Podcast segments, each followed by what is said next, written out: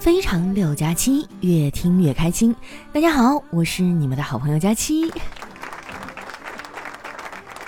我最近啊，好像得了一种病，白天不愿意出门，晚上不愿意睡觉，能在家窝着啊就窝着。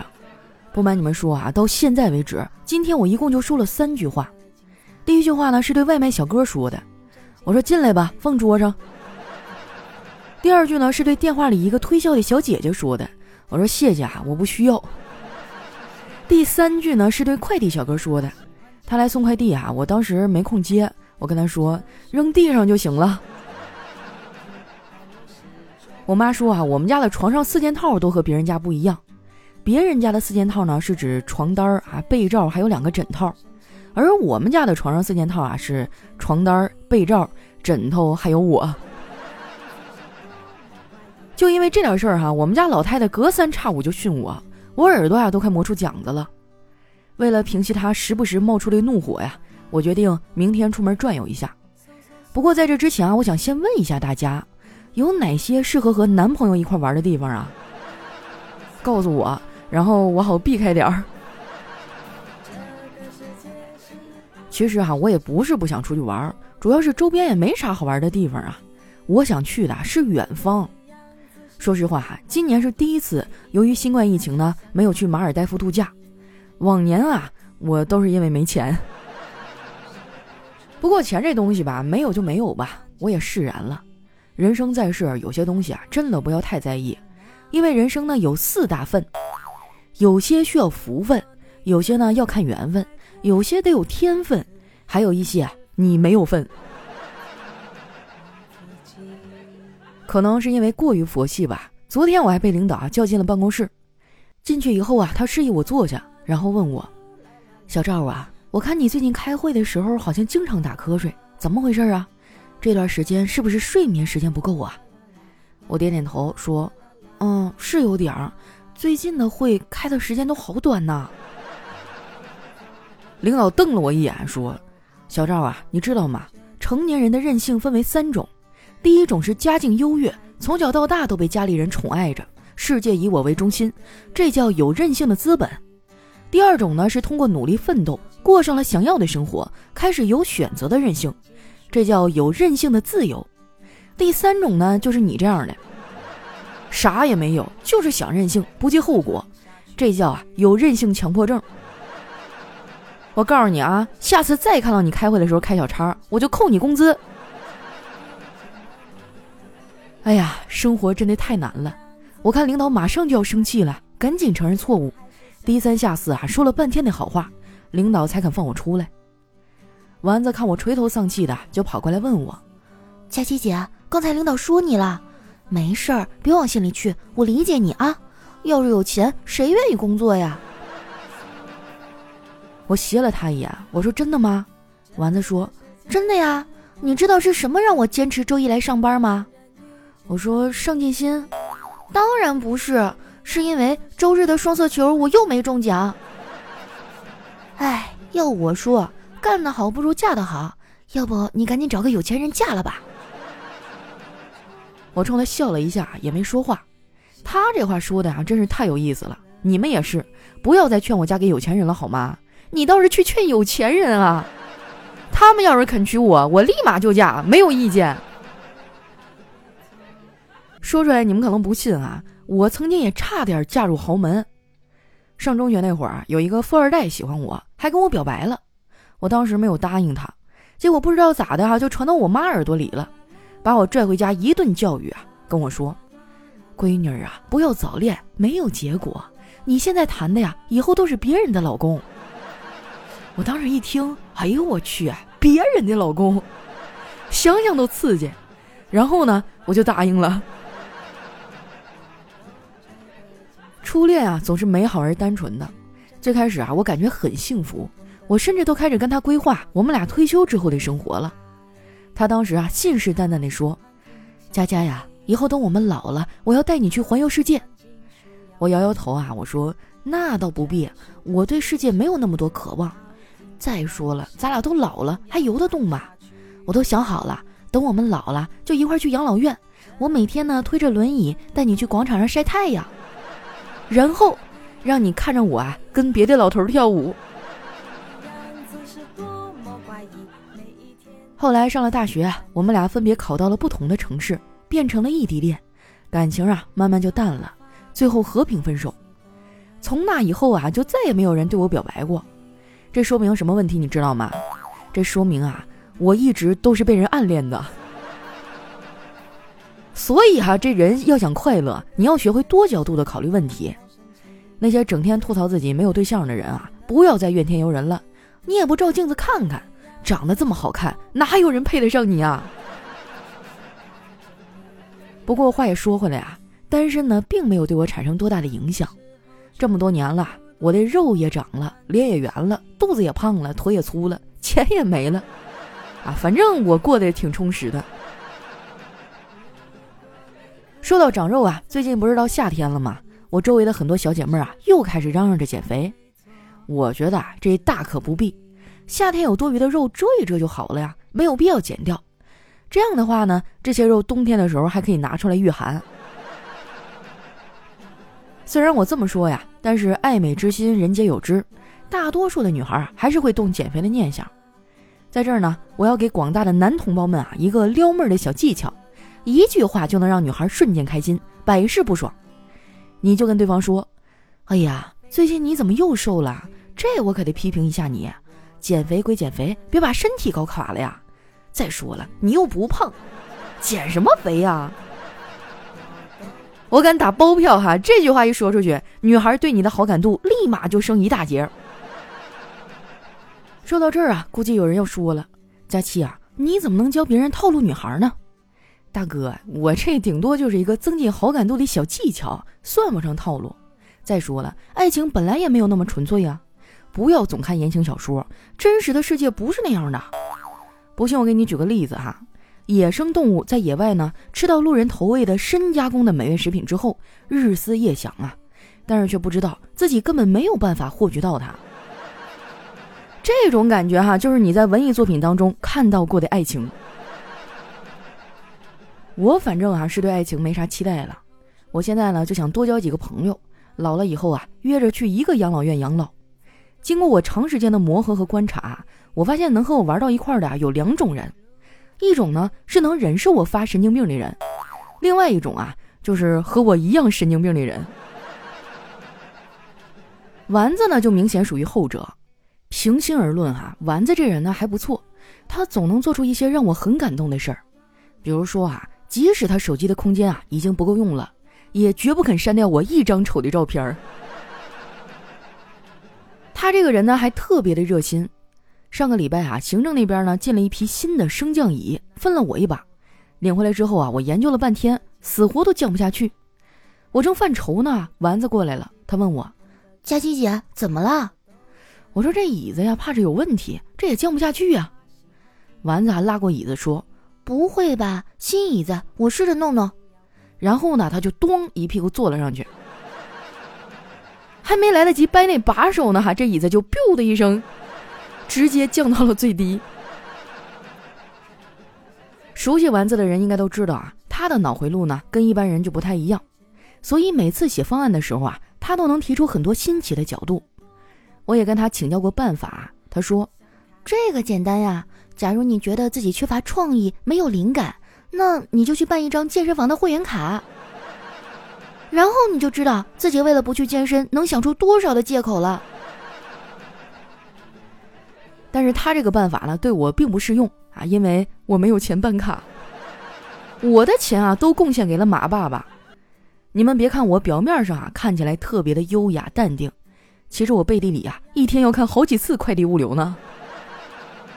这个真的不赖我啊！现在我们女孩要买的东西啊实在是太多了，最近换季嘛，要买衣服、包包、护肤品，还要买用来防晒的各种东西。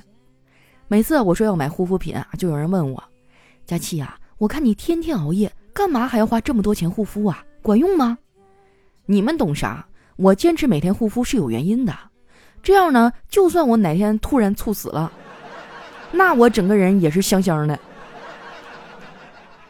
买了这么多东西啊，我总结出来一套省钱的经验，就是只要在能力范围内，那就毫不犹豫啊，挑最贵的买。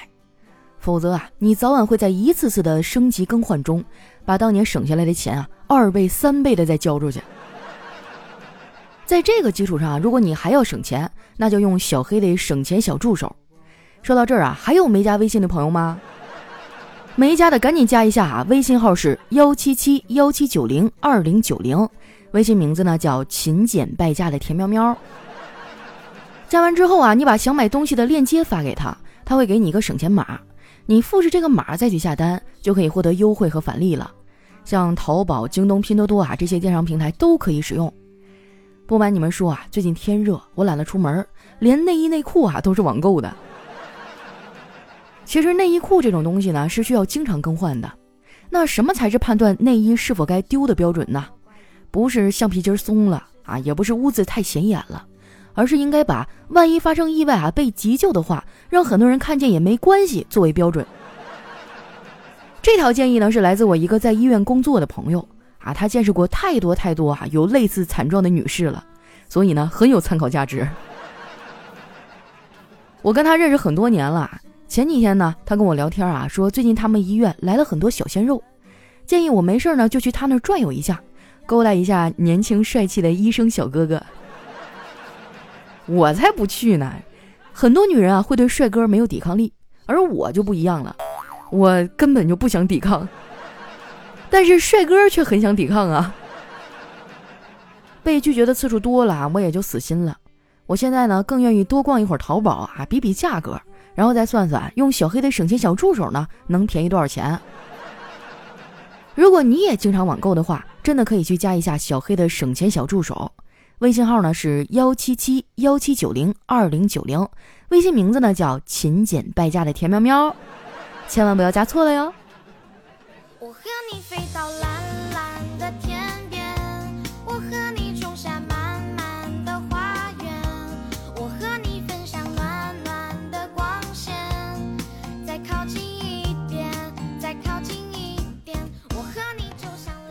一段音乐，欢迎回来，这里是喜马拉雅出品的《非常六加七》。喜欢我的朋友啊，记得关注我的新浪微博和公众微信，搜索“主播佳期”，是“佳期如梦”的佳期哈。那接下来时间哈，看一下我们上期的留言。首先这位呢叫全儿在此，他说：“佳期啊，我一直以为你是全世界长得最好看的人，现在我才知道自己当初有多么幼稚，还全世界？怎么可能？根本啊就应该是全宇宙。”哎呀，这话说的让我的心中非常的 澎湃呀！下面呢叫刚成，他说：“佳琪姐，我和我爸一块听你的节目，很喜欢你的搞笑幽默各种段子，听你的节目购物真的能打折呢。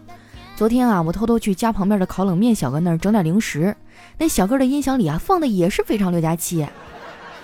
我说哥啊，你也爱听佳期啊？我听好几年了。哎，小哥哥说。”爱吃啊，就经常过来给你买一送一。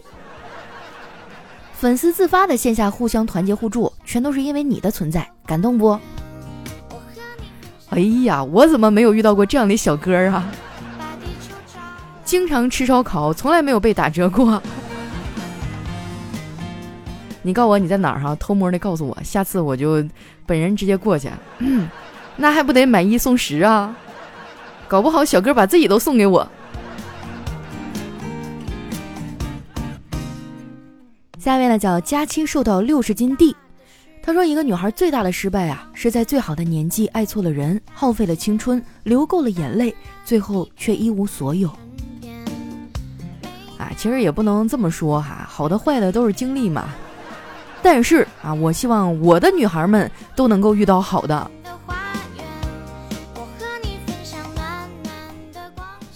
下一位呢叫九一九二小哥哥，他说早上跟媳妇儿大吵了一架。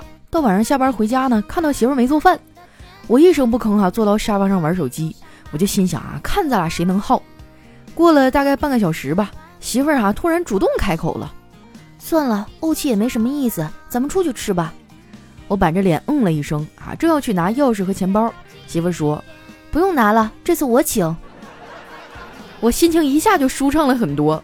走出家门的时候啊，我就问了一句，上哪儿吃啊？老婆在屋里啊，砰的一声把门给关上了。哎呀，真的是太惨了，他大概是想让你喝点西北风吧。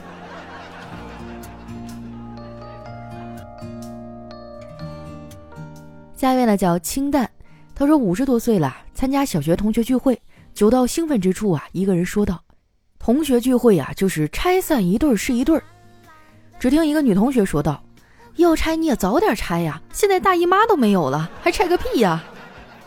顿时一片寂静啊，可能同学们都沉浸在往事的回忆啊和对现实的无奈之中。突然，一个声音悠悠的传来：“我喜欢你的时候，你不也没大姨妈吗？”哇，小学同学聚会那真的是年代很久远了，我好像就没有去过，基本上都是高中的同学聚会。不过这两年也很少去了，嗯，因为我发现别人混的都比我好，最起码他们都有了幸福美满的家庭，而我，哎，不说了，看一下下一条哈，叫萌巧樱花。他说：“佳琪姐啊，你才二十多岁，没遇到喜欢的人也很正常，往后你就会发现。”大概是遇不到了。谁说你没有毅力的？单身这个事儿，你不就坚持了好几十年吗？就你懂得多，你赶紧洗洗睡吧，好不好？这大晚上的录个留言，把我气够呛。下一位呢叫可爱的涵涵，他说小时候呢，我喜欢吃成袋的瓜子仁儿，我妈说啊。那些瓜子仁呢，是商家雇了一百多个老太太啊，坐在炕头上用嘴嗑出来的。然后我就有了心理阴影，再也不吃了。光是想象一下哈，你看炕头上坐着一百多个老太太嗑瓜子的场面，我就胆战心惊啊！哇，你这么一想，确实是有点哈。我发现这个父母怎么总是开这种没有意义的玩笑呢？就我小时候，我妈就骗我说那个蜂蜜是蜜蜂拉的粑粑。我就一直不愿意喝蜂蜜，到现在我知道了以后，我也不愿意喝了。下一位呢叫停歌带佳期，他说：“我还是喜欢你，认真且怂，从一而终。”哎呀，借了我这块风水宝地表白，你马上就要成功了。下面的叫我是谁呀？你能告诉我吗？他说小姨子怀孕了，男方家里呢一直拖着不结婚，直到快生了才举行婚礼。在这个婚礼的路上啊，小姨子挺着大肚子，我就私下问她老公：“哎，看她这样，快生了吧？怎么拖到这时候才结婚啊？多不方便啊！”她老公笑了：“你不懂，他什么性格你不知道吗？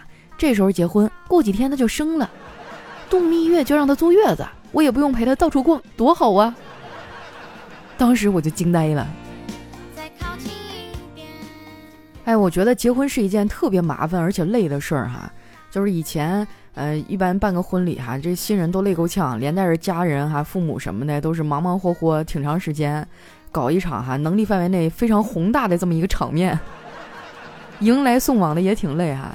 但是我觉得这两年很多地方风气都变了，就包括像我几个朋友拍婚纱哈，他们都不会去拍那种就很贵很贵哈，然后整那金碧辉煌大裙子特别繁重那种，他们都去拍轻婚纱，然后看起来很清新啊，很日韩范儿，我觉得也挺好看呀。就不管你什么时候摆在家里，它不过时。我感觉比那种镶着大金相框那种要好得多。可能以后慢慢的年轻人都会接受这种简单的方式吧。就毕竟一辈子结一回婚哈，虽然呃保留一些珍贵的记忆很重要，但是咱也别就把自己祸害的不像样，累够呛啊。下面呢叫师太饶了我。他说小姨子二十六了还是单身，丈母娘一家人呢也开始着急了。于是，老婆打算介绍自己单位的一个同事给他认识，但是那同事呢，年纪比小姨子啊大个七八岁。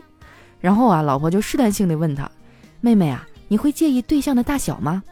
小姨子说：“肯定介意啊，大点才舒服嘛。”喂喂，停车！哎，这这不是开往幼儿园的车呀，放我下去。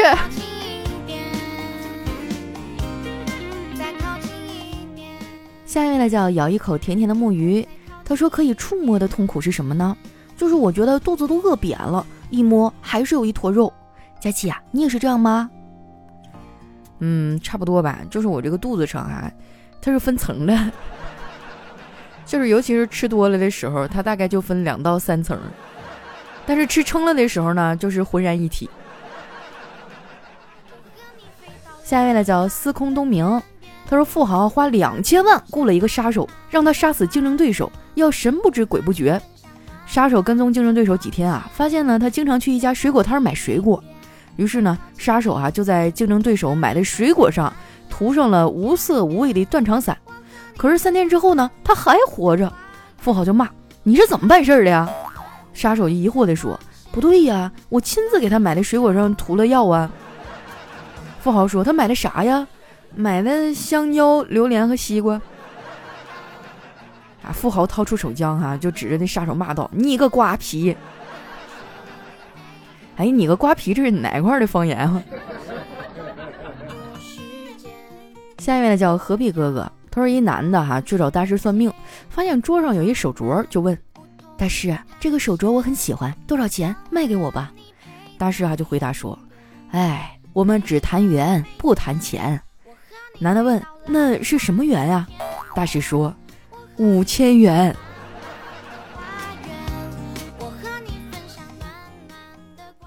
下一位呢叫如鱼得水。他说凌晨两点哈，看到一个穿着貂皮儿的女的，于是呢我把她拽进胡同，说脱衣服。那女的很淡定：“哥啊，天有点冷，不脱衣服，直接脱裤子行不行？”啊！当时我就不乐意了，不行，老子要的就是你的貂皮儿。啊，很多朋友不知道貂皮是啥哈，就是我们东北据说女人的人手都必备的一个这么一个皮大衣，貂做的。但是最近几年好像穿的人也不多了，我还有一件呢，挺贵呢还，我妈给我买的，我来了上海以后也没有机会穿呢。哎，我这雍容华贵的气质啊，无处施展。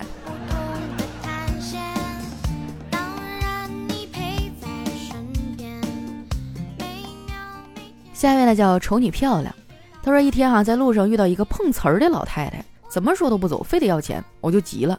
然后呢我就回想到段子上啊有一个很牛逼的技能，于是我就拿起电话假装打电话，我说爸，给我卡上打五十万，我要撞死一个人。这时呢老太太一个大耳光哈就把我拍地上了，开一电动车装什么高富帅呀？然后哎我就从容地躺在了地上。哇，这招真的是高明啊！六六六六六。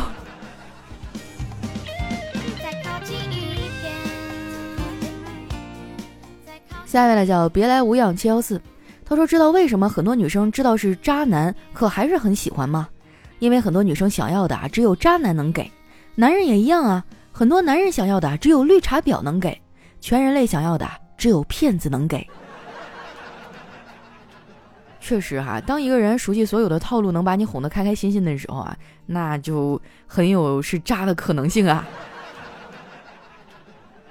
下一位呢叫佳期的珍珠奶茶，他说有一个老头呢患有心脏病啊，有一天他去医院检查，这医生说，如果你实在戒不掉的话，我建议你饭后再吸一支烟。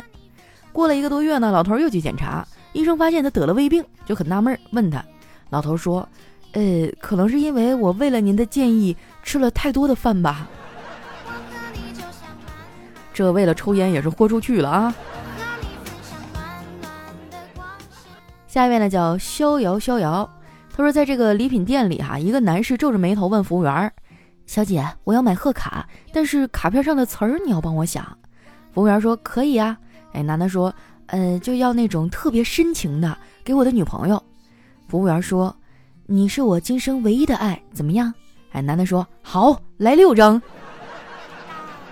哇，这个是高手啊，海王啊！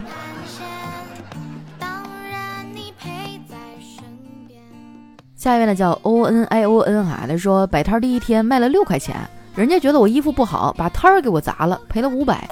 我不服啊，就上去理论，被打了一耳光。警察协调啊，对方赔了一万。第一天收入一万零五百零六，明天继续加油。虽然有点疼吧，但是这钱真得好赚呐。来，你告诉我你在哪儿摆的摊儿啊？我最近手头也有点紧。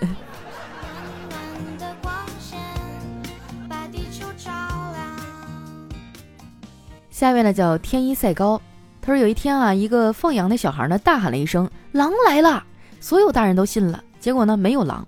第二天呢，还是如此，大人又信了。所以你以为我要给你讲那个耳熟能详的狼来了的故事吗？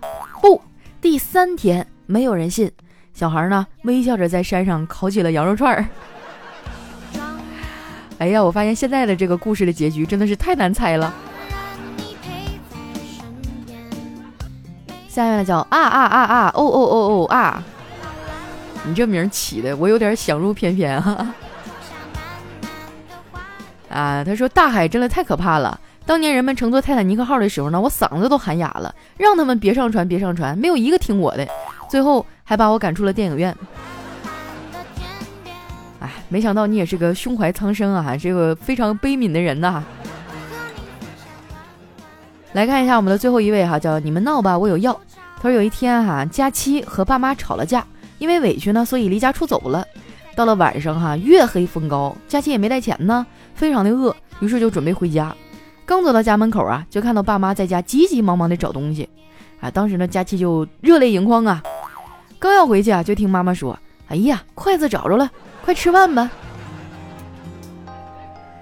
说真的哈，我就时常怀疑我到底是不是他俩亲生的，会不会医院后门那个垃圾箱才是我的家呀？好了，那今天留言就先分享到这儿了哈。喜欢我的朋友呢，记得关注我的新浪微博和公众微信，搜索“主播佳期”，是“佳期如梦”的佳期。在繁忙的工作和生活之余呢，收获一些快乐哈，能让你们开心，就是我做过最有意义的事情。那今天咱们的节目就先到这儿啦，我们下个月再见。